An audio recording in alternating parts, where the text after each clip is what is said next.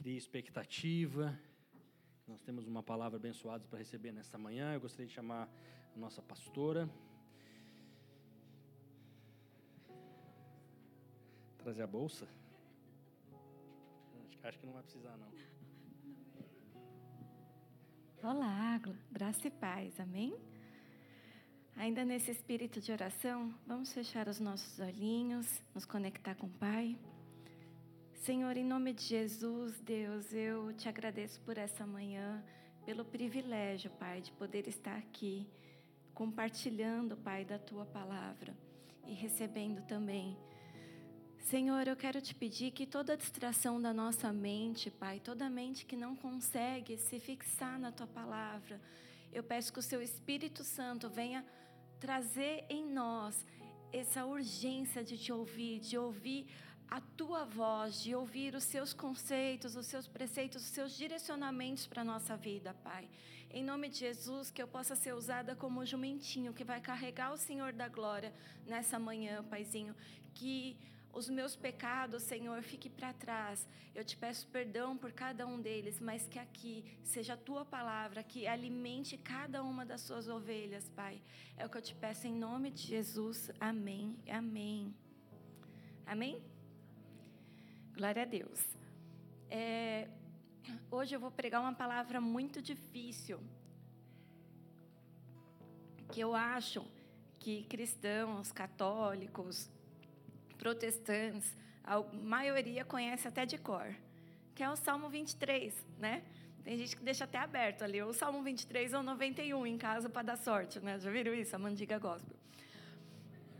Mas eu não conheço um versículo onde tantas pessoas conhecem e falam até de cor do que o Salmo 23:1, né? O Senhor é meu pastor e nada me faltará, né? A gente sempre ouve isso, a gente sempre se lembra disso.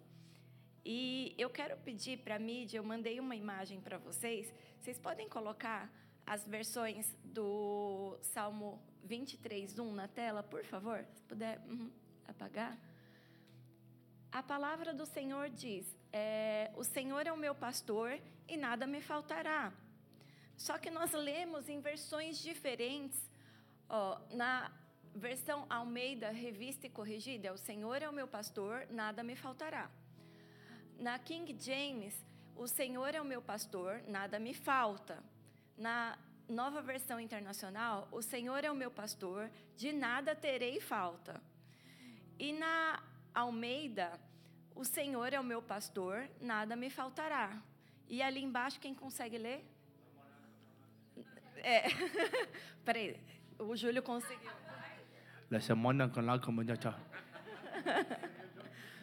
Amém. Gente, ele está falando em línguas, tá? É Ministério da Tradução. Aí vocês podem colocar a outra imagem, por favor? É isso a tradução, né, do original hebraico. Então, é Essar, Lo, Roy, Yavá, Ladavi, Mismor. Significa faltará, não, amigo íntimo, Adonai, de Davi, cântico. Essa seria a tradução ao pé da letra do Salmo 23, 1. Né? Traduzindo para que a gente possa entender, seria Adonai, meu Deus, amigo íntimo, não faltará. Amém, até aí. Vocês viram que em todas as interpretações que a gente encontra a respeito desse salmo, é sempre trazendo para nós e as nossas necessidades na terra. Né? O Senhor é o meu pastor e nada me faltará, de nada terei falta. Isso significa que a gente está colocando Deus como um provedor e que quando a gente está com Ele, a gente não tem falta de nada. Isso é verdade na vida de vocês? Vocês não sentem falta de nada? Bom, na minha vida isso não é uma verdade. Eu sinto falta de muita coisa. É como o Pilate falou aqui. Poxa, sente falta de dinheiro? Todo mundo. Mas muitas vezes a gente sente mais falta da família do que do dinheiro, não é verdade? Porém, para trazer a família, a gente precisa do dinheiro. É, é uma redundância.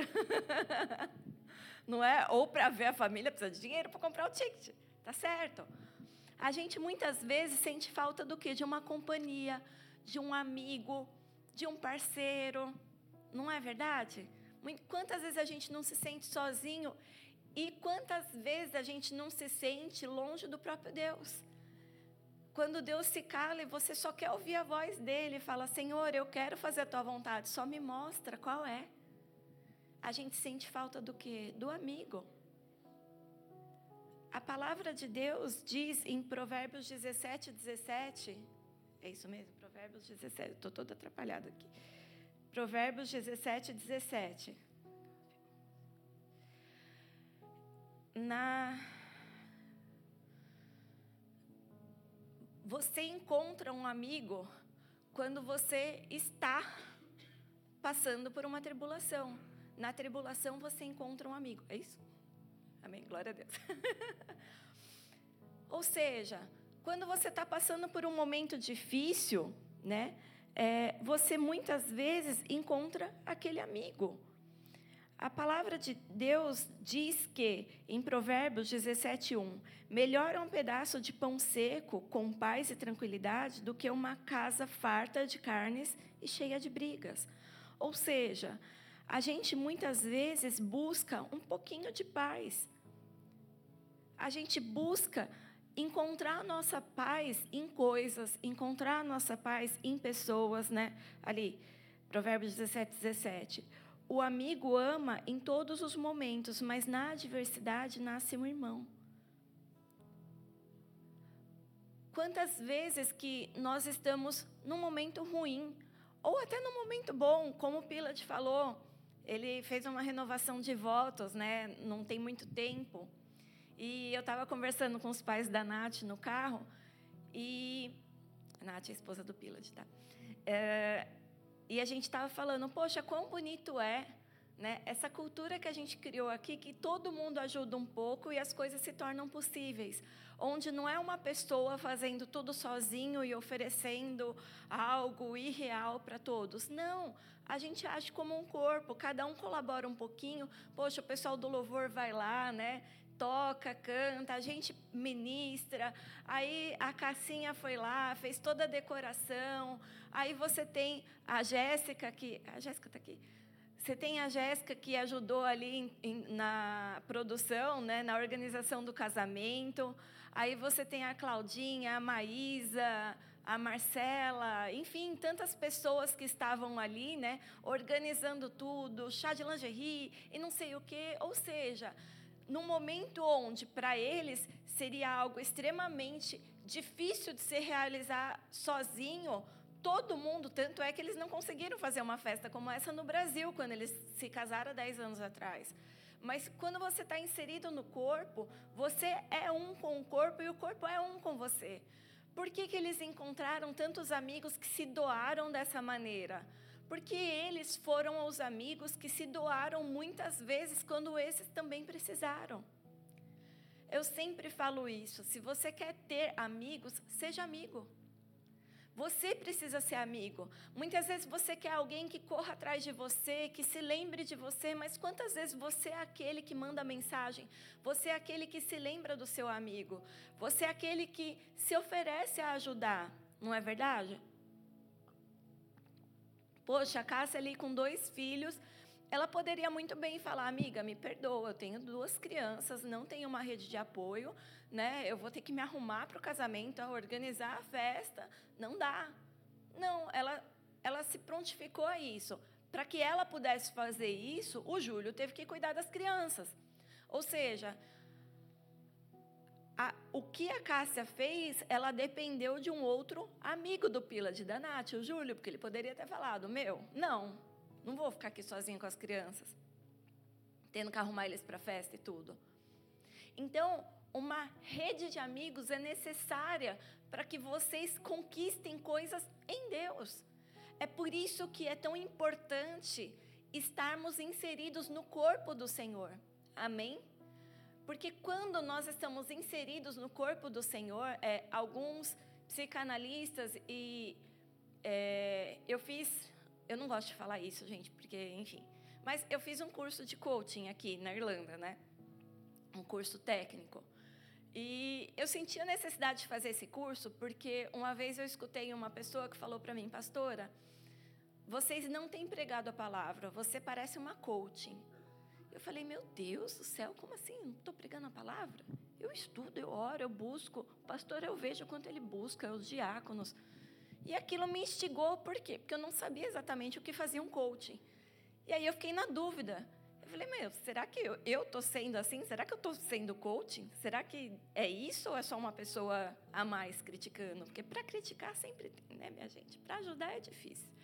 Então, eu me inscrevi né, numa, num curso level 6 aqui, né, de coaching e tal, e fiz, e eu vi que não, não tem nada a ver.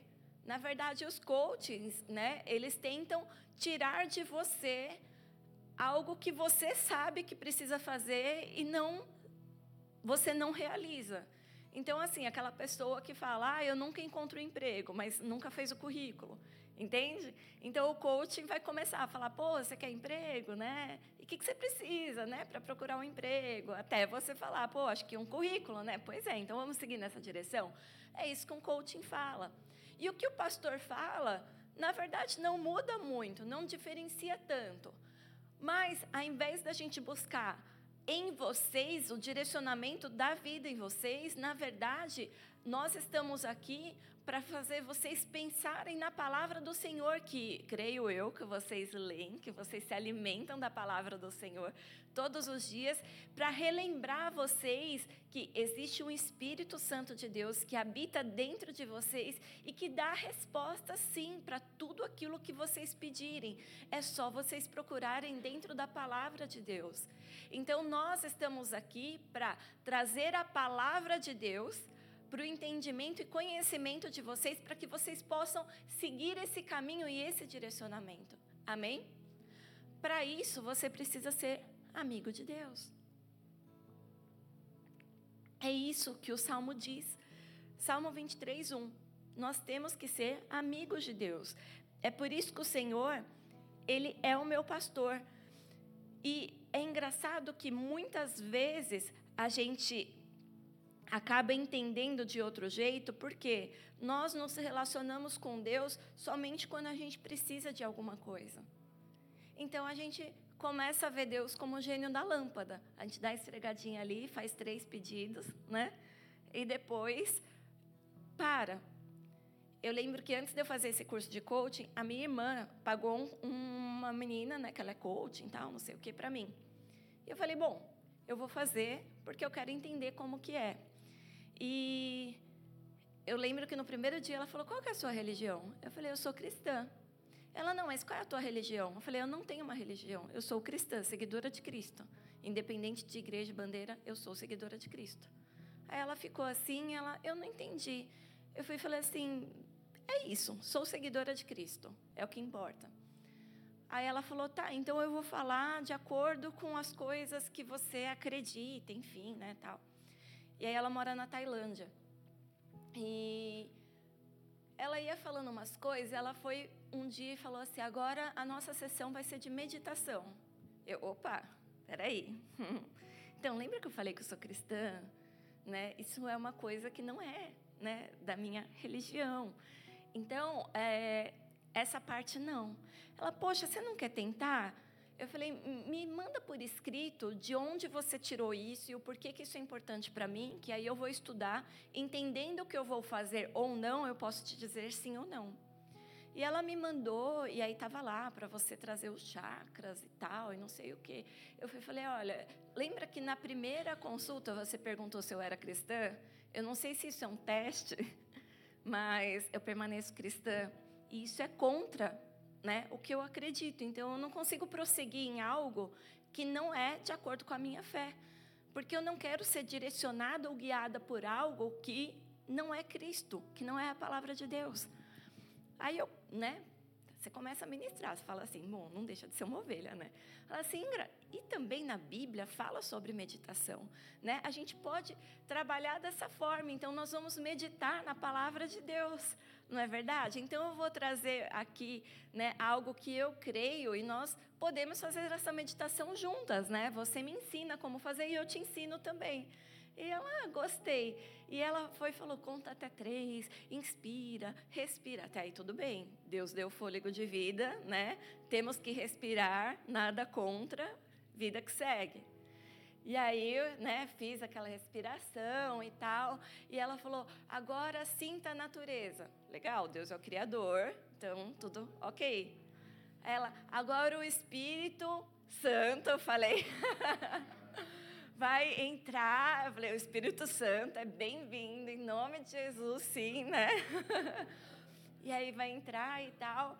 E aí você medita naquilo vem à tua cabeça. E aí o que, que veio na minha cabeça? O salmo que você decora, né? O Senhor é meu pastor, nada me faltará, andar me faz em verdes passos. Você começa ali, né? O Pai Nosso e tudo. E aí ela, ai, muito bem, muito bem. Olha, você está conseguindo meditar. Eu falei assim, é porque a palavra de Deus diz que a gente tem que meditar na palavra de Deus de dia e de noite. E vocês fazem isso? A gente medita na palavra de Deus de dia e de noite? Muitas vezes não. Sabe o que, que a gente medita? Nossa, o que, que eu preciso fazer para conseguir um emprego melhor? Nossa, o que, que eu tenho que comprar amanhã? Ih, esqueci de mandar um e-mail, não sei. É isso que ocupa a nossa mente. O tempo que a gente está ali para meditar, sabe o que a gente faz? A gente fica rolando o dedo nas redes sociais, vendo um videozinho engraçado, vendo mil pessoas falando mil coisas, mil podcasts, e muitas vezes você não tem tempo de ouvir a palavra de Deus. Então, ao invés de você ser amigo de Deus, você tem sido amigo do mundo porque as coisas do mundo têm chamado mais atenção do que as coisas de Deus. Só que o Salmo 23 diz que não me faltará o meu amigo íntimo. E o que, que você precisa para ser um amigo íntimo? Em Filipenses 4,12, a Bíblia diz: Sei estar abatido, e sei também ter abundância. Em toda maneira e em todas as coisas, Estou instruído tanto a ter fartura como ter fome, tanto a ter abundância como padecer necessidade. Tudo posso naquele que me fortalece. Paulo aqui, ele está explicando que ele entendeu o que o versículo diz. Eu tudo posso naquele que me fortalece. Porém, ele aprendeu a estar com Deus em todo o tempo. Então, quando nós vemos essa verdade ali dos Salmos, a gente muitas vezes não entende que nós precisamos andar com Deus e estar com Deus a todo tempo. Nós precisamos nos tornar amigo de Deus. Amém? Peraí. O Senhor Jesus, ele nos diz ali em João. Não, não vou até lá não, vamos lá. Muitas vezes, as ovelhas, elas seguem um caminho bem difícil, bem tortuoso. E por isso, a gente vai precisar ler o Salmo 23 inteiro. Então vamos lá, Salmo 23. O Senhor é o meu pastor, de nada terei falta. Mas a gente vai ler diferente, tá? O Senhor é o meu amigo e por isso nada terei falta. Ele me faz repousar em pastagens verdejantes e me conduz a águas tranquilas. Restaura-me o vigor, guia-me pelas veredas da justiça, por amor do seu nome. Mesmo que eu ande por um vale de densas trevas ou pelo vale da sombra da morte, não temerei perigo algum, pois está comigo a tua vara e o teu cajado me confortam. Preparas diante de mim na presença um banquete na presença dos meus inimigos. Unges minha cabeça com óleo e o meu cálice transborda. Certamente a bondade e o amor leal me seguirão todos os dias da minha vida e habitarei na casa do Senhor. Amém. Ele me faz repousar em pastos verdejantes.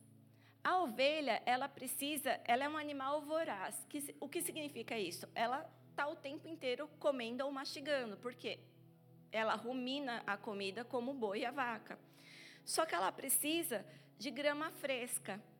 E como é gostoso a gente andar aqui na Irlanda, né? Você sai um pouquinho do centro, você já começa a ver aquela grama verdinha, aquele monte de ovelhinhas e tal. Só que isso aqui foi escrito aqui na Irlanda? A Ilha Esmeralda, a Ilha Verde? Não. Foi escrito em Israel. Israel é um lugar o quê? Deserto. Fica no meio do deserto. Espera aí. Se, se a ovelha precisa de grama e grama fresca, como é que o pastor fazia para alimentá-las no meio do deserto? Já pararam para pensar? E quem poderia comprar uma casa em frente a um vale que fosse cheio de árvores e tudo? Só pessoas muito ricas, né? É como alguém morar em frente à praia no Brasil, né? Um lugar privilegiado. Você está ali em, Ipanema, de frente para o mar, num apartamento ali, você precisa de alguns milhos, né? então, como é que o pastor dá uma comida fresca sempre? Ele nem pode comprar capim desidratado no mercado. Sei lá se isso existe, gente, estou inventando. Isso aqui nos faz ver que uma das funções do pastor é ele precisa ir até o local onde tem a grama fresca, todos os dias. Então, todos os dias, o pastor ele tem que acordar cedo, num horário que o sol não esteja matando todos, inclusive a ele. Então, ele tem que acordar bem cedo, antes do ápice do sol do deserto, ir até o local onde tem grama fresca e água, deixar as ovelhas ali o dia comendo, né? Bebendo a água fresca, e depois ele atravessa todo o deserto com as ovelhas de volta para casa. E aí a gente conhece um provérbio do mundo que diz: Nós precisamos matar um leão todos os dias ao levantar, não é verdade? Mas a palavra do Senhor diz a mesma coisa, porque esse bom pastor, ele está falando que todos os dias a hora que o despertador vai lá e começa o pipipi, você precisa enfrentar o teu deserto, seja ele qual for. Talvez o seu deserto é a depressão. Talvez você não, não esteja com coragem de levantar. Talvez o teu deserto é se sentir sozinho, ou está num emprego que você não gosta, numa casa que você não sente nem vontade de tomar café da manhã para não encontrar algum flatmate. Alguém já fez isso? Gente, eu já fiz. Eu já, falei, já morei numa casa que a menina ela falava mais que a tia do Yakult. Às vezes eu só queria beber uma água. E ela começava a contar um monte e não parava nunca mais.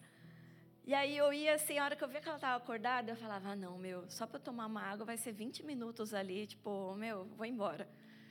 E aí eu tomava café na rua, porque eu não queria ficar lá, não senta, que lá vem a história. Então, quantas vezes a gente quer driblar, ou muitas vezes a gente se rende.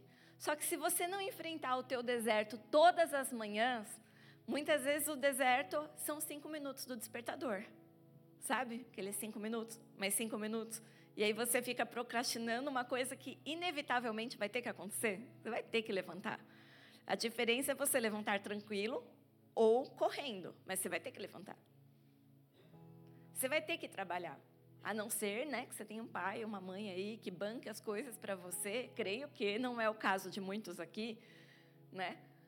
Você vai ter que levantar, você vai ter que estudar, você vai ter que trabalhar, você veio aqui para isso.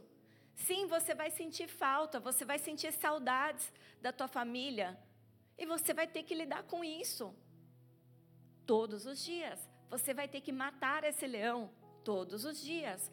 Porque se você não levantar e não atravessar esse deserto, você não vai comer. Você não vai beber. Então a primeira coisa que as ovelhas fazem é elas despertam, olham para o pastor e o seguem. Porque elas sabem que dali vai vir o alimento. A primeira coisa que a gente tem que fazer quando a gente acorda é olhar para o nosso pastor nós temos que chamar Jesus para nos guiar, nós temos que chamar Jesus e falar: Senhor, eu estou pronta para ir contigo, para onde o Senhor quiser me levar. Eu posso sim enfrentar um deserto desde que eu não esteja sozinha, desde que eu esteja contigo. Eu sei que eu posso atravessar uma pessoa mal-humorada, um chefe que não, não me valoriza.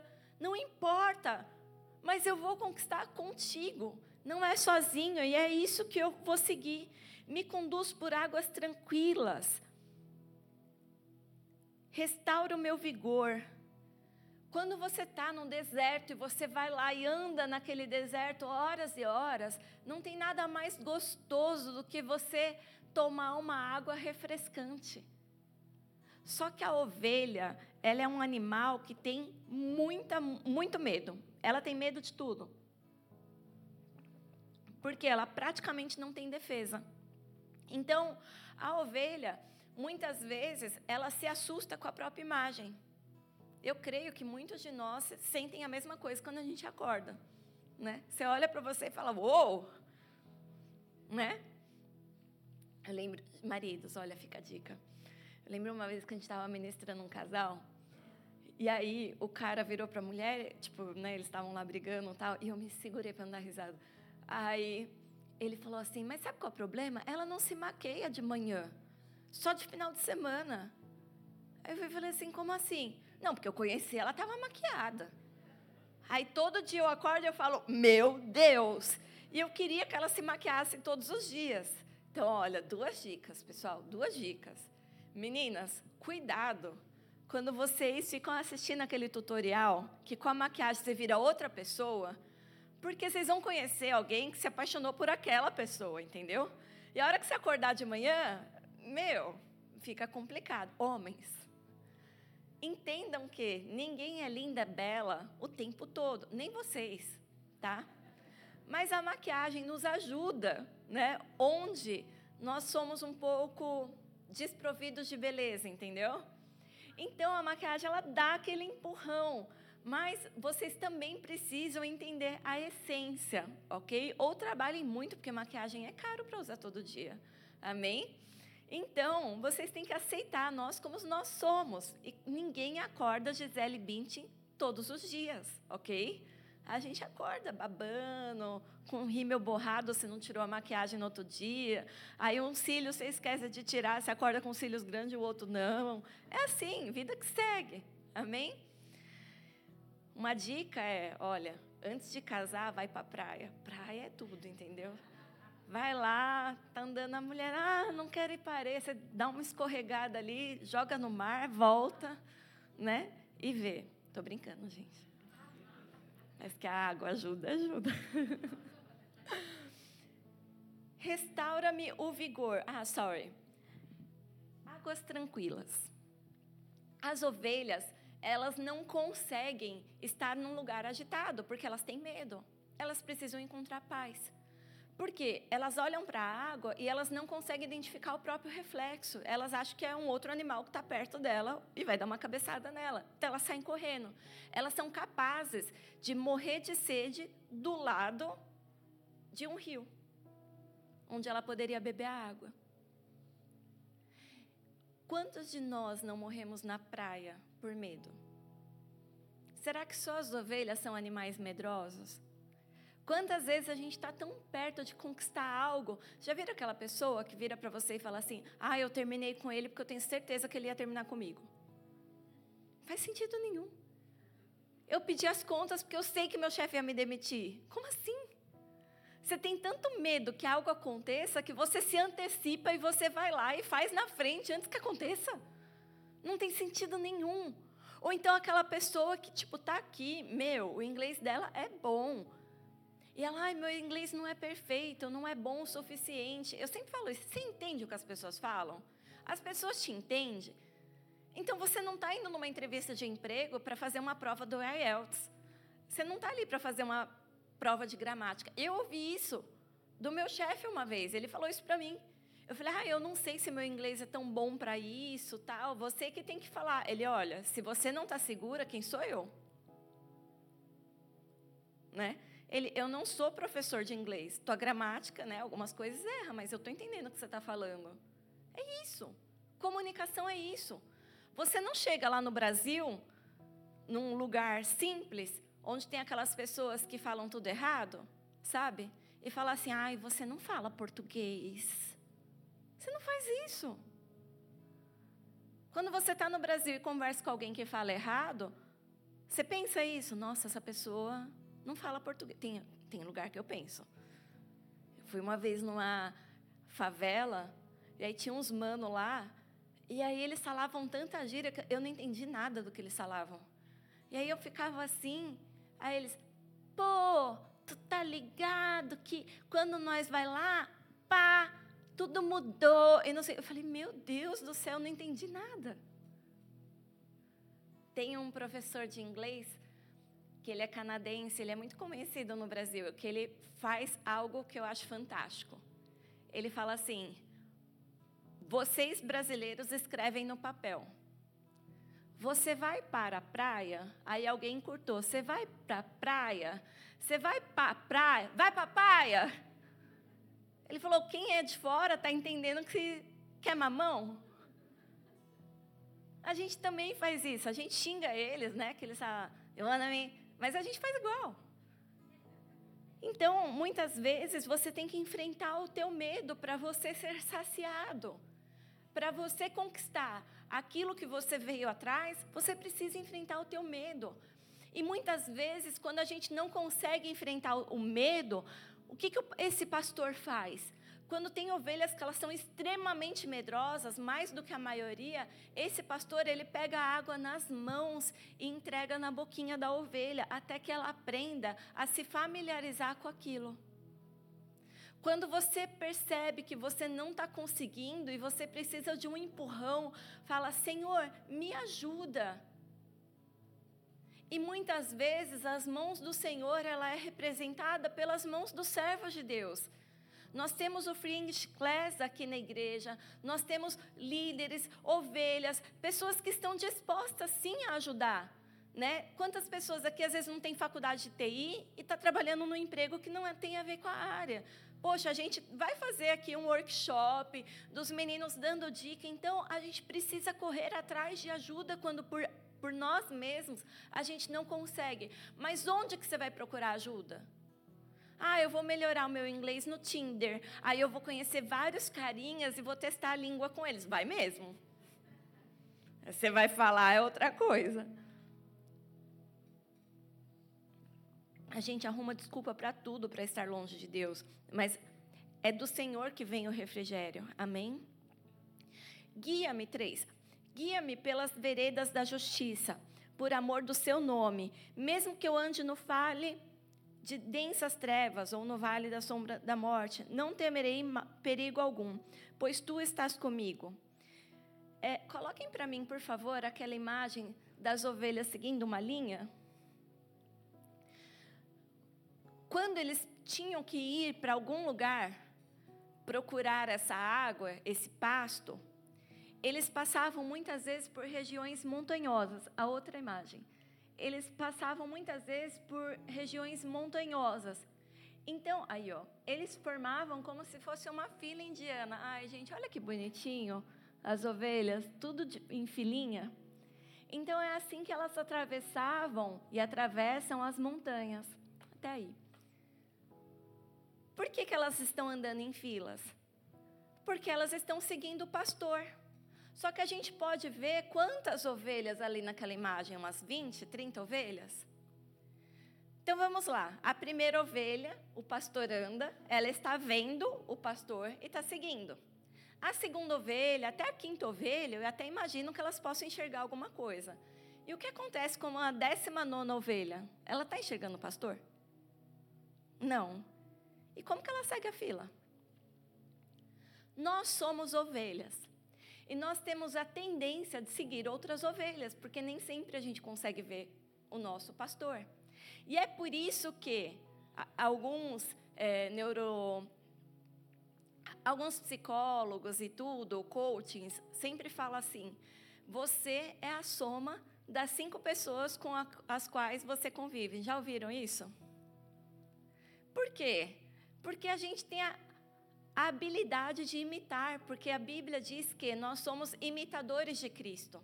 Então a gente sempre procura algo para imitar, algo para ir atrás, algo que nos lidere. Normalmente, no começo, até os seus cinco anos de idade e até os dez anos, você imita os seus pais. Quem não tem pai nem mãe vai imitar quem? Aquela figura que está ali, o tio, a tia. Nós somos nascidos para ser imitadores de Cristo. Mas até a gente ter a consciência disso, a gente vai imitar aquele que a gente idolatra ali. Até os 10 anos, o teu pai é o teu herói. Depois dos 10 anos, aí começa a ser, sei lá, a, a Taylor, começa a ser os rebeldes. Você começa a ter outros heróis. Depois você se apaixona, pronto, aquela pessoa é o teu herói até virar o vilão. E aí você começa a andar com amigos. Esses amigos passam a ser os seus heróis. E você começa a imitá-los. E é por isso que nós precisamos estar inseridos no corpo de Cristo, porque Paulo diz: "Sejam meus imitadores, assim como eu sou de Cristo". E é isso que essa imagem representa. As ovelhas estão seguindo umas às outras no caminho de Cristo. Então a primeira imita Cristo, a segunda imita a primeira que está imitando Cristo, a terceira a terceira imita a segunda, que está imitando a primeira, que está imitando Cristo. Vocês entenderam, né? Não vou até a décima. Não. Sejam os meus imitadores, como eu sou de Cristo. Jesus, ele diz que ele só fazia a vontade do Pai. Ou seja, ele, como pastor, ele desceu à terra como ovelha, seguindo o Pai, para mostrar para a gente o caminho. O caminho, nós temos o caminho com Cristo, e é dessa forma que a gente não vai por caminhos tortuosos. Ou seja, aquele ditado que fala Deus escreve certo por linhas tortas, está errado. Deus ele escreve certo com linhas certas. Quem entorta são as ovelhas rebeldes. As ovelhas rebeldes, elas vão e saem do caminho. Colocam aquela imagem lá que tem a, a cabeça com óleo.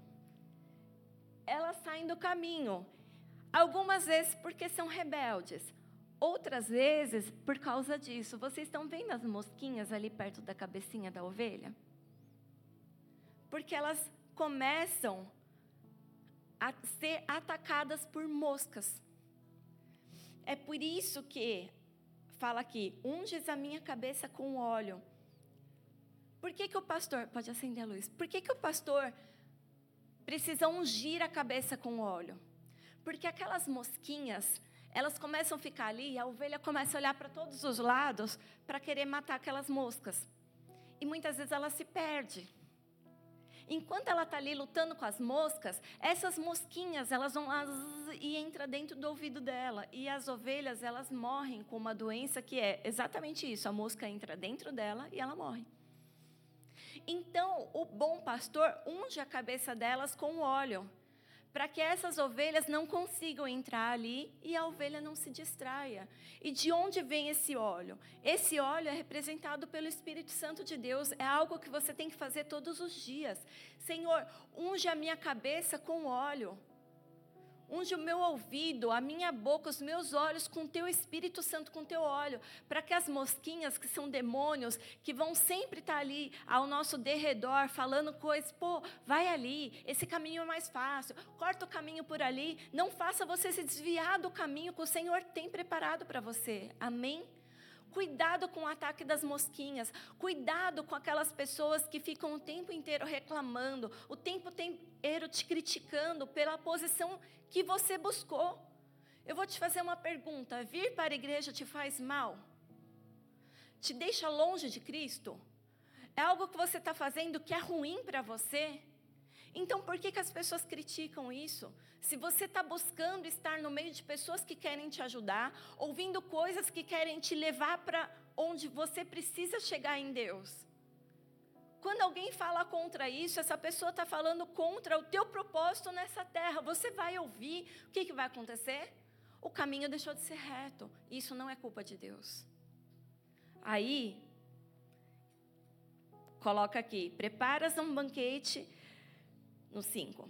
Preparas um banquete diante de mim na presença dos meus inimigos. Unges a minha cabeça com óleo e o meu cálice transborda. Antes dele preparar um banquete na presença dos inimigos, nós vemos aqui teme, mesmo que eu ande por um vale de densas trevas ou pelo vale da sombra da morte, não temerei perigo algum, pois tu estás comigo, a tua vara e o teu cajado me confortam.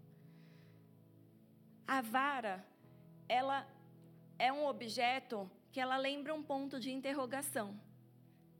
Ela serve tanto para o pastor pegar e dar uma varada ali na cabeça da ovelha quando ela está querendo causar, brigar com a outra e tudo mais, porque as ovelhas brigam também. E elas começam a brigar, o pastor vai de longe, pega a vara e pum, na cabeça da ovelha. E aí ela se liga e para. Outras vezes, essa vara, ela é usada quando a ovelha, então algumas vezes é para disciplinar, né? Pum. Outras vezes ele usa a vara para pescar a ovelha. É por isso que ela é arredondada. Por quê? Porque se ela cair num vale onde a mão do pastor não alcança, ele usa esse cajado como se fosse uma pesca para pescar essa ovelha. E o que, que Jesus disse para Pedro, para Pedro? Te farei pescador de homens. É isso que significa essa vara. A gente vai começar a pescar ovelhas que estão fora do rebanho que estão se desviando, que estão se afastando ou que estão perdidas no mundo sem um pastor. Amém? Outras vezes, a ponta dessa vara, ela forma como se fosse uma flechinha, na verdade ela é pontuda, porque o pastor, se chegar algum lobo, alguma coisa, ele também pode pegar aquela vara, ele pega e puxa assim e mata. Às vezes a vara machuca. E eu estava assistindo um, um vídeo de teologia, tal, enfim, de estudo bíblico.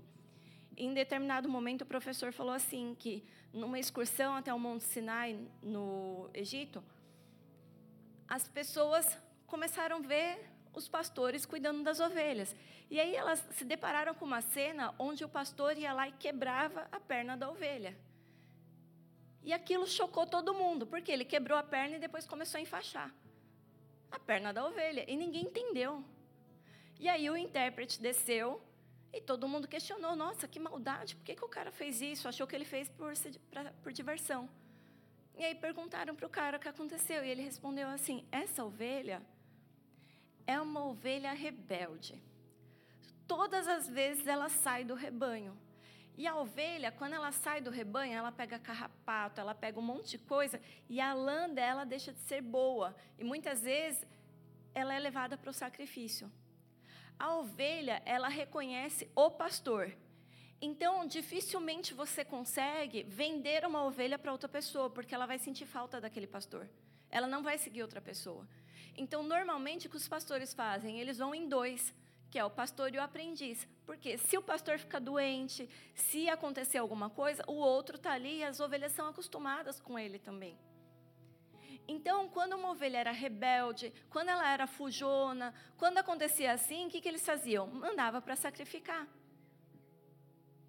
Então, esse pastor, ele amava muito essa ovelhinha. E ele não queria mandar ela para o sacrifício, mas ela era rebelde. E uma hora, ela ia acabar se arrebentando por aí. Então, o que ele fez? Ele quebrou a pata dela e enfaixou.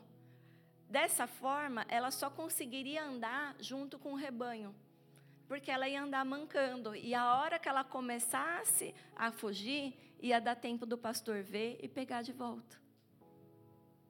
Muitas vezes, e ele falou: dói mais em mim fazer isso do que nela. Eu uma vez escutei a mãe do pastor falando. Um dia ele chegou em casa, ele era criança.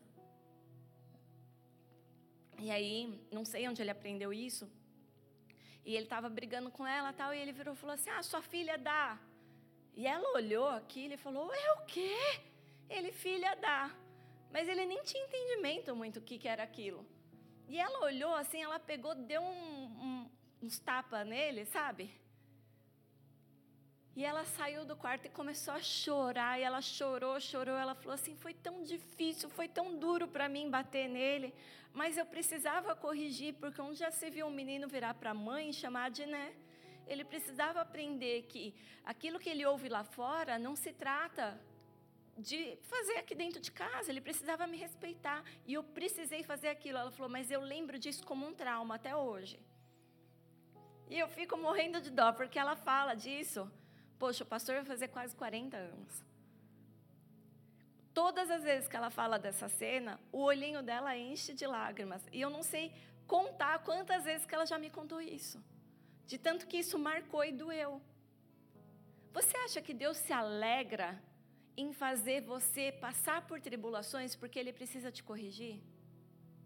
Ele não se alegra, ele é um pai que ama o filho, mas ele te ama tanto que ele não quer te ver indo para o inferno. Então, se você todas as vezes teimar em se desviar do caminho, muitas vezes ele sempre vai te chamar pelo amor. Mas se você não vem pelo amor, ele vai te chamar pela dor, porque ele sabe que a dor desse mundo é menor do que a dor que está por aí nas trevas ir para o inferno. Então, não espere que o Senhor chame você pela dor, venha por um amor, amém? Seja pescado pelo Senhor. Ele prepara uma mesa na, perante os inimigos. Alguns creem que quando Davi escreveu isso daqui, foi justamente quando ele foi ungido rei, e aí ele trouxe a família dele para comer junto com ele. Família essa que o negou, né? Quando o profeta Samuel foi na casa do pai dele, Jessé, e falou: Onde estão os seus filhos? Aí ele trouxe todos os filhos e não trouxe o Davi. Aí Deus teve que revelar para o profeta que ele tinha mais um, porque o cara. Ah, é, tinha, tem ali o Davi. Que pai que esquece um filho, minha gente? Né? Mas ainda que seu pai e a sua mãe se esqueçam de você, você tem um pastor que não esquece de você. Amém?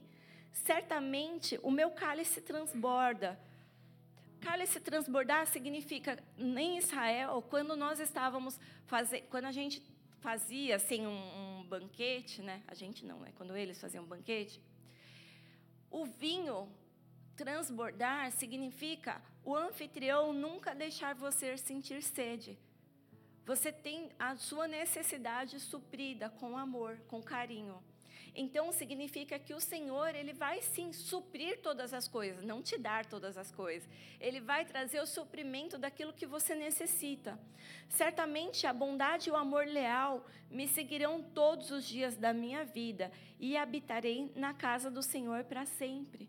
O nosso desejo, o nosso maior desejo tem que ser sempre ter intimidade com o Senhor, estar com Ele em todo o tempo. É por isso que ele, ele nos chama de amigo. Em João 15, do 12 em diante, João 15. O meu mandamento é este: ame uns aos outros como eu os amei. Ninguém tem maior amor do que aquele que dá a própria vida pelos seus amigos. Vocês são meus amigos e se fizeram e se fizeram o que eu ordeno, e se fizerem o que eu ordeno, já não os chamo mais servos, porque o servo não sabe o que faz o Senhor. Em vez disso, eu os chamo de amigos, porque tudo o que ouvi do meu Pai, tornei conhecido a vocês.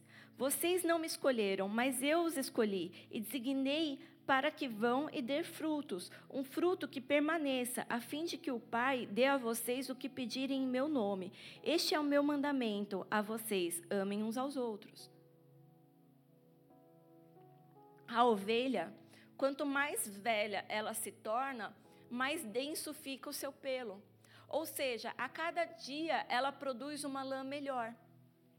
E é por isso que Deus nos chamou. Não é para você ser um bebê ovelha, para ficar ali tomando leitinho na boca o tempo todo. Não. Uma hora você precisa crescer, uma hora você precisa correr atrás, uma hora você precisa dar frutos melhores do que você já deu um dia. Não é para se acomodar, não é para ficar parado, é para andar.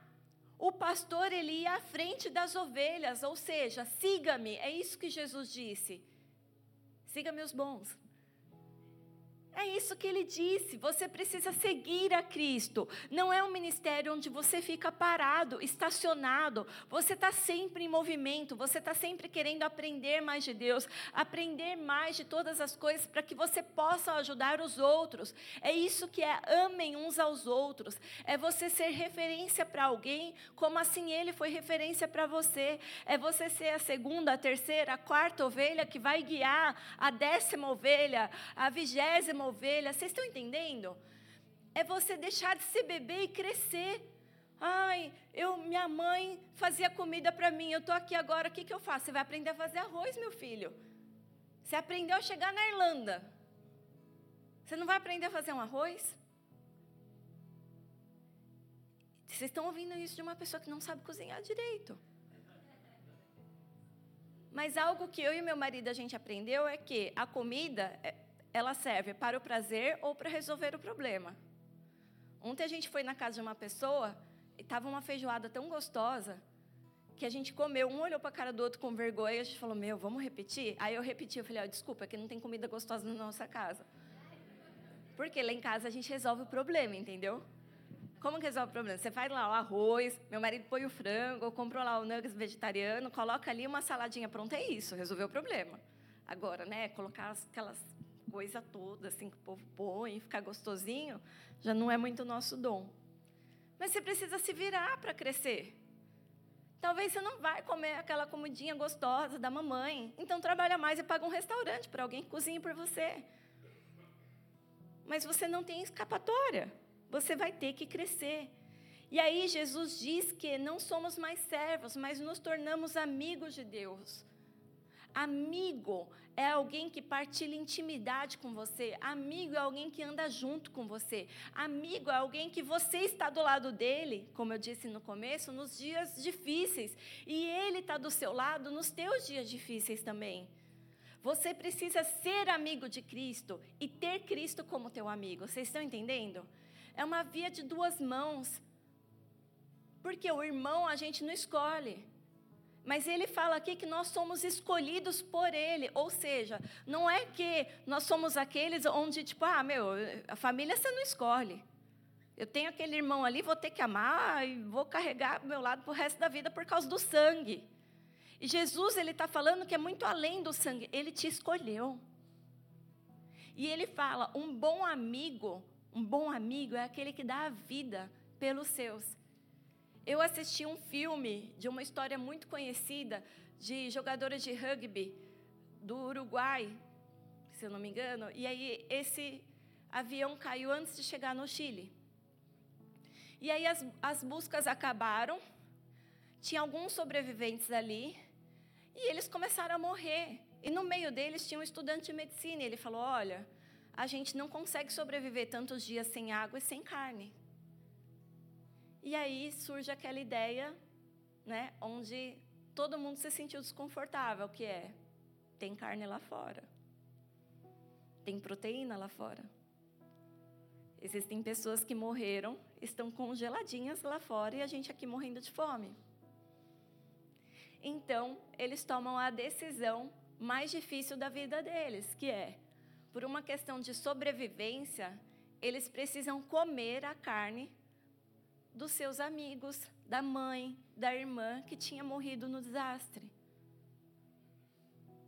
E um deles ficou extremamente resistente a isso. Ele era cristão e ele fala: não, mas essas pessoas, será que eles deram autorização para isso? E o outro falou: mas é que nem doar órgãos. Ele falou: tá, mas eu não sei se eles aceitam isso ou não. E ficou aquela discussão. Até que chegou um momento que eles ficaram 72 dias em extrema, extrema, extrema, num, num clima absurdo e frio, hostil. Eles chegaram a ser soterrados pela neve. Gente, eu estou contando isso, desculpa os spoilers, mas é que eu não vou contar o final do filme, fica tranquilo. Mas é que é uma história que todo mundo conhece e até o trailer mesmo mostra isso, tá? E aí, no meio disso tudo, um deles escreve uma coisa super bonita. Ele percebe que os amigos precisam andar para buscar ajuda, ou precisam chegar num lugar para buscar ajuda. Eles começam a querer buscar as outras partes do avião, querer buscar ajuda e tudo. Só que a carne estava acabando, porque várias pessoas morreram, mas chegou uma hora que parou de morrer gente. Parou de vir carne. E um deles ali escreve uma carta. E ele fala exatamente isso. Um bom amigo é aquele que dá a vida pelos outros. E ele morre. Então, os outros se alimentam da carne dele para conseguirem estar vivos até chegar ao resgate. É isso que Jesus fez por nós. Ele escolheu, ele escolheu dar a vida dele por amor a nós, para que a gente comesse do pão e do vinho. Pão e o vinho são representados pelo corpo e o sangue de Cristo. Ele sofreu no nosso lugar para que a gente não viesse sofrer pelos nossos pecados, para que a gente fosse liberto dos nossos pecados. Ele deu a vida dele por nós. Não para você ter uma vida confortável na terra, não foi só por isso que ele morreu. Ele morreu para que você tivesse salvação. Amém? Muitos não entenderam. Muitos que eram íntimos a ele não entenderam. Por quê? Porque eles queriam as coisas agora, eles queriam as coisas nessa terra. Enquanto ele estava ali explicando isso para os seus, o bom amigo é aquele que dá a vida por amor aos outros. Eu vou partir esse pão, eu vou partir esse vinho, esse é o meu corpo, esse é o meu sangue. Em Lucas 22, nós vemos a ceia, mas nos 22, 1, ele diz: Mas saibam que a mão daquele que há de me trair está comigo à mesa.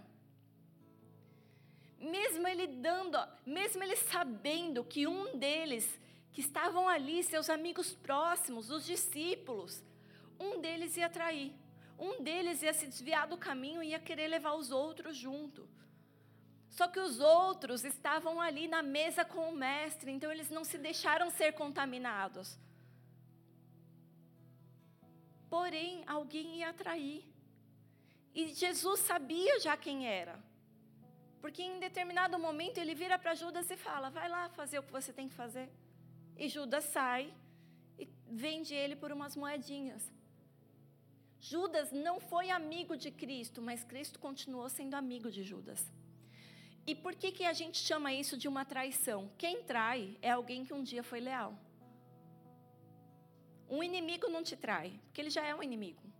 Quem te trai é um amigo, é um marido, é um pai, é uma mãe, é alguém próximo a você. Judas traiu Jesus porque um dia ele foi amigo de Cristo. Só que o que Judas queria? Ele queria que Jesus libertasse o povo de Israel dos romanos.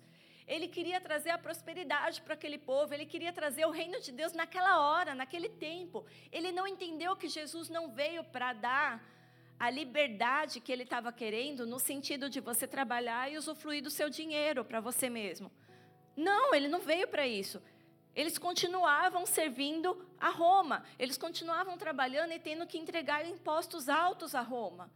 Mas Jesus ele veio não era só para salvar aquele povo naquela época de Roma. Ele veio para salvar toda a humanidade do poder das trevas. E se a gente entendesse isso, sim, eles poderiam sair do meio dessa opressão do Império Romano. Mas eles não entenderam, eles não entenderam que primeiro a gente precisa se entregar, primeiro a gente precisa se entregar a Cristo, porque quando temos Ele, Salmo 23, 1, eu tenho meu amigo e nada me falta. Se eu tenho Jesus, nada me falta. Não importa se hoje eu estou vivendo como escravo ou como rei, nada me falta. É como Paulo falou: nos bons dias ou nos maus dias, nada me falta, porque o Senhor me provê todas as coisas. E isso não são coisas materiais. Em outras traduções diz: o Senhor é quem me dá o que eu preciso para me sustentar. Ou seja, o Senhor é o que traz aquele, aquela motivação de manhã. Acorda cedo enfrenta o teu deserto, porque eu sou contigo. Eu sou Deus contigo. Eu vou enfrentar o deserto junto com você. Eu vou todos os dias acordar de manhã junto com você, atravessar um deserto para que você encontre teu alimento, a tua água. Eu te dou água na tua mão se você precisa, mas esteja comigo, não se desvie, permaneça. Eu sei, a volta vai ser difícil. Você vai ver outras ovelhas tentando pular, tentando burlar o caminho, mas permaneça, permaneça comigo, porque todos os dias eu serei contigo. Não importa a dificuldade que você passe, não importa o quão difíceis são os seus dias, uma hora vai chegar água refrescante, uma hora você vai poder se refrescar refrescar e deitar em verdes pastos. Sabe o que significa deitar em verdes pastos? É você estar tá tão saciado ao ponto de você não precisar mais comer. Para um animal voraz que não para de comer um minuto, deitar o fato de deitar em cima da comida é dizer que você está satisfeito. Mesmo que a tua natureza não te fez para ser satisfeito. É você se entregar a Deus de tal ponto que, mesmo que a tua carne peça por masturbação, você permanece em Cristo. É você estar com Deus a tal ponto, mesmo que o teu corpo peça mais droga, você está com Cristo, você não precisa, você é suprido. Mesmo que você se sinta carente, você queira toda vez se entregar nos braços de alguém que não te valoriza, você não precisa, porque agora você tem Cristo. Mesmo que você se sinta uma mãe que foi jogada de lado, que a sua vida acabou, você não precisa, você tem Cristo. Mesmo que você ache que você rasgou o teu diploma e que nunca nada vai mudar na sua vida, você não precisa se sentir assim.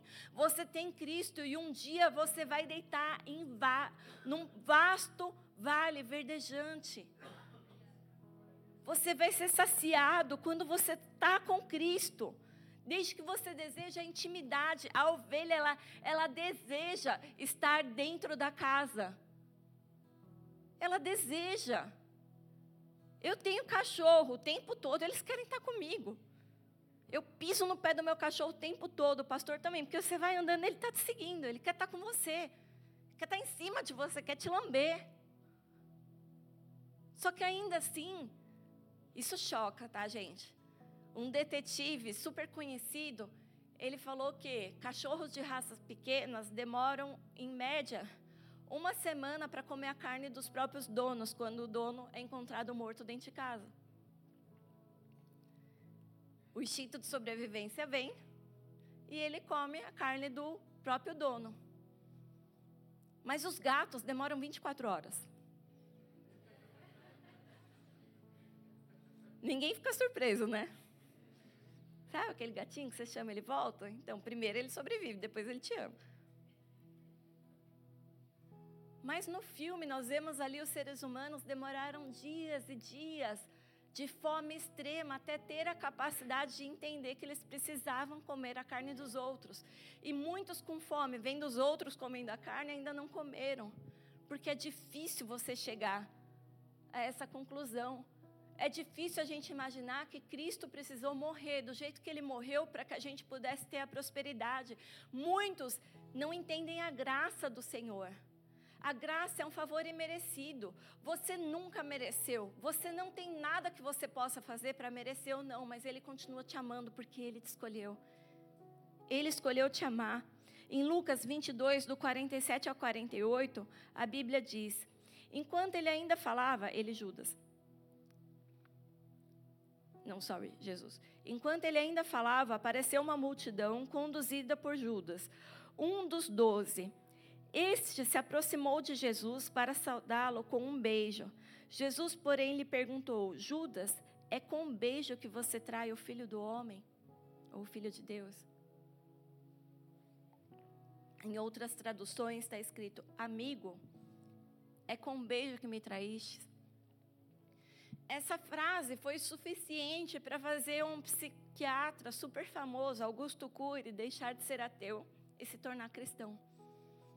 Porque ele falou que em situações extremas, todo mundo grita dentro de nós um instinto de sobrevivência.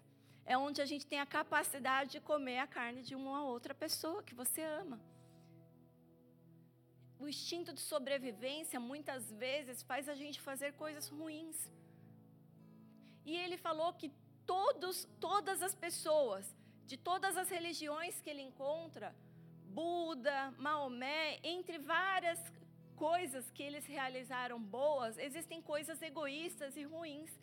Mas analisando Jesus, ele analisou de uma perspectiva totalmente ateia, crítica ele não conseguiu encontrar uma atitude egoísta em Cristo em nenhum momento, mas no momento onde tudo acabou, onde ele ia ser preso e foi traído, para ser preso e ele tinha total noção de como que ele iria morrer, porque ele já tinha dito isso lá na ceia.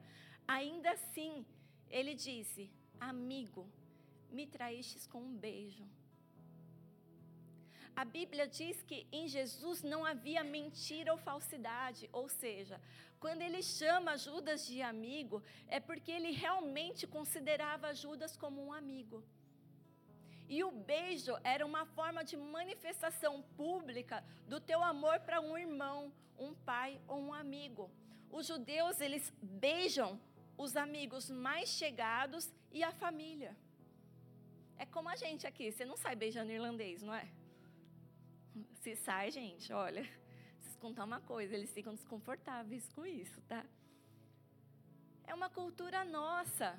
Agora, quando você está aqui na igreja, no meio dos seus, que entende, aí tem os mais chegados, você já chega, já vai lá, dá um beijo, dá um abraço. É assim, a gente tem esse tipo de intimidade com quem está próximo. E quantas vezes nós não traímos a amizade de Cristo por causa dos nossos próprios interesses? Quantas vezes nós somos Judas também? O Espírito Santo fala: não faz, não faz, não faz. Você fecha os olhos e fala: Senhor, vai ser só essa vez. E faz. A gente cala a voz do nosso amigo fiel, do nosso amigo leal, mas tem uma coisa: não importa se você deixou de ser amigo de Cristo, ele nunca vai deixar de ser seu amigo. Judas ali, ele estava como traidor. Ele estava literalmente falando: Não sou seu amigo, não concordo com o que você pensa. Mas Jesus ainda assim permaneceu como amigo. Ele se tornou amigo, o amigo que foi para a cruz, o amigo onde lá na cruz você vê os romanos, ali a hora que Jesus estava crucificado, morrendo com sede, a morte dele foi por asfixia, ele não conseguia respirar. Para ele falar, para ele respirar, ele tinha que levantar o corpo, apoiado nos pregos dos pés e das mãos. Era assim que ele conseguia falar, e quando ele conseguiu falar, ele fala: Pai, perdoa-os, porque eles não sabem o que fazem. Mesmo numa situação de extrema dor, ele ainda os perdoa ao ponto de um romano se sentir de uma maneira, olhando aquilo, ele pega um pouco de vinagre no ensopo e coloca nas, na boca de Jesus antes dele morrer. Pergunta: de onde eles tiraram um, um? Seria como se fosse uma esponja na ponta de, um, de uma madeira, tipo um cabo de vassoura. De onde eles tiraram esse pau com essa esponja cheia de vinagre ali no meio, do nada, no meio da cruz. Tá lá vendo a história da cruz, tá, não sei o que, daqui a pouco, do nada, vem um cara com um cabo de vassoura, uma esponja na ponta cheia de vinagre. De onde que tirou isso? Sabe de onde veio? Em Roma. Se você fosse rico, você tinha o teu banheiro na tua casa. Mas se você fosse pobre, você tinha que ir para um banheiro público. Então, vários lugares na cidade tinham banheiros públicos. E nesse banheiro era construído algo que era parecido com um vaso sanitário, que era uma vala onde todo mundo sentava ali. Homens e mulheres, homens do lado, mulheres do outro, mas o lugar era aberto. E você sentava ali.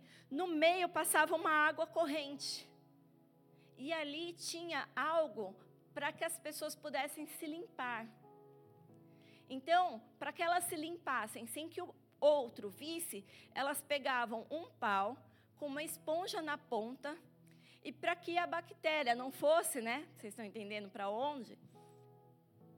Eles molhavam isso num vinagre e passavam no bumbum para se limpar.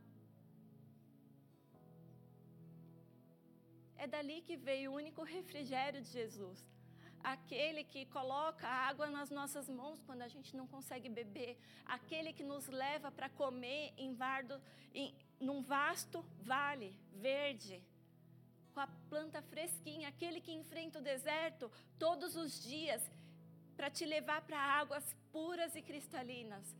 No momento da vida dele, onde ele só precisava de um pouquinho de água para molhar a boca, deram para ele um pouco de vinagre no ensopo. Isso não foi um ato de misericórdia. Isso foi outra humilhação. Mas ainda assim ele permaneceu. Ainda assim ele morreu, ele deu a vida dele para o amigo. O verdadeiro amigo é aquele que dá a vida pelo outro. Ame uns aos outros assim como eu amei.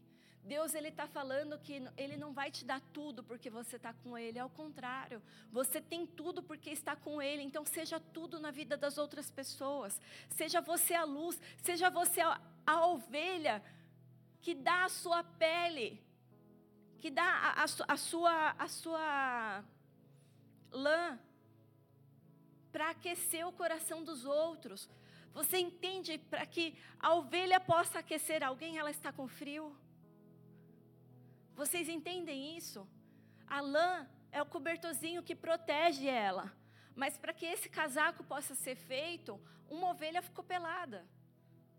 Uma ovelha está com frio até que nasça o pelo dela, mas ainda assim ela faz.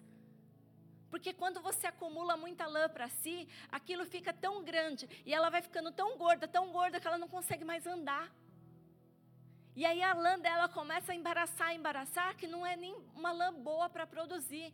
Então, se um momento uma ovelha gorda saiu do rebanho, se desviou, encheu de carrapicho, encheu de coisa, e ela volta com aquela lã pesada, aquele fardo nas costas dela. E ela chega e fala assim: Senhor, alivia o meu fardo que eu carreguei por tanto tempo. Só que aquela lã já não serve para nada. Ou seja, essa ovelha gorda ela é como se fosse aquele bandido da cruz.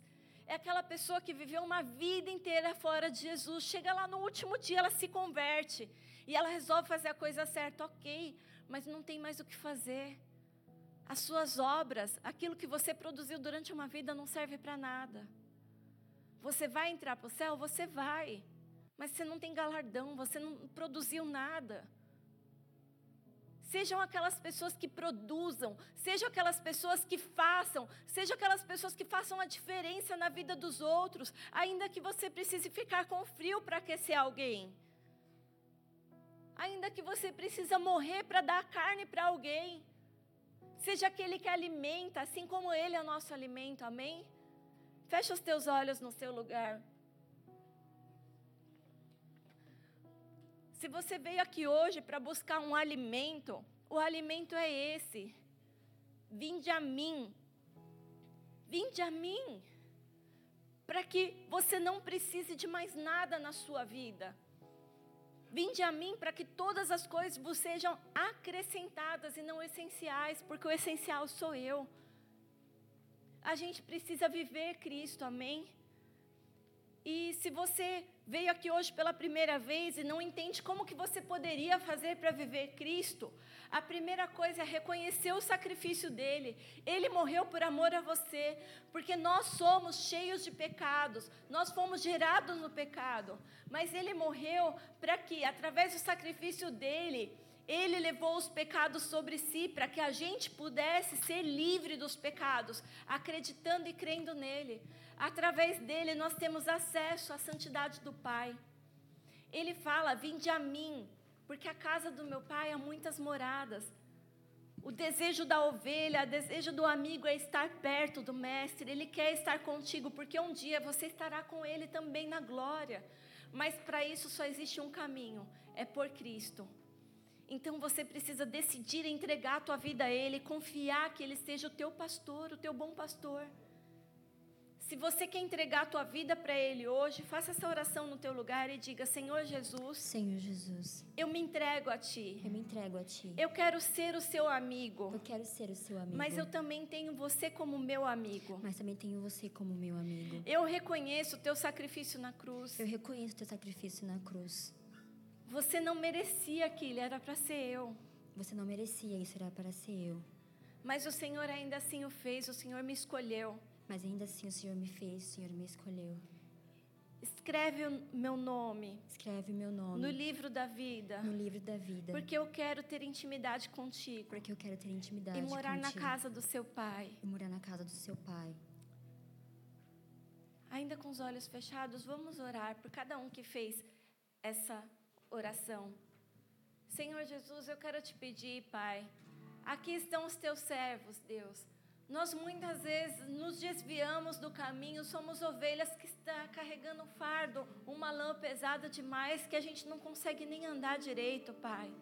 Outras vezes o Senhor teve que quebrar uma perna para que a gente pudesse voltar para o caminho, mas está doendo, Senhor. Paizinho, eu quero te pedir que o Senhor renove as forças e as esperanças do seu povo, Pai, para que eles possam encontrar pastos tranquilos e águas tranquilas, Senhor. Em nome de Jesus, Pai, traga, Pai, as ovelhas, Pai, de volta para o seu aprisco, de volta para a tua casa, para o teu rebanho, Senhor.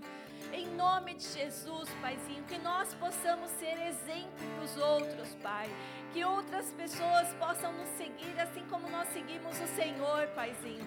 Nós queremos ter o Senhor como referência, Pai, daquilo que nós devemos ser e fazer. Nos ajuda, Pai, a ter intimidade contigo, a andar contigo, nos mostra o caminho, Pai, para onde nós devemos ir, nos direciona, Pai, para onde nós devemos seguir. Eu declaro em nome de Jesus que cada um desses, Pai, foi marcado pelo teu sangue, Senhor. Oh, Paizinho, eu declaro que cada um desses, Pai, recebeu a graça de toda a condenação e toda a humilhação que foi colocada sobre ti, para que a gente pudesse ser livre, Pai, e para que um dia a gente possa reinar contigo na glória, Senhor. Nós confiamos no Senhor e entregamos a nossa vida a Ti, o nosso bom pastor. Em nome de Jesus, amém.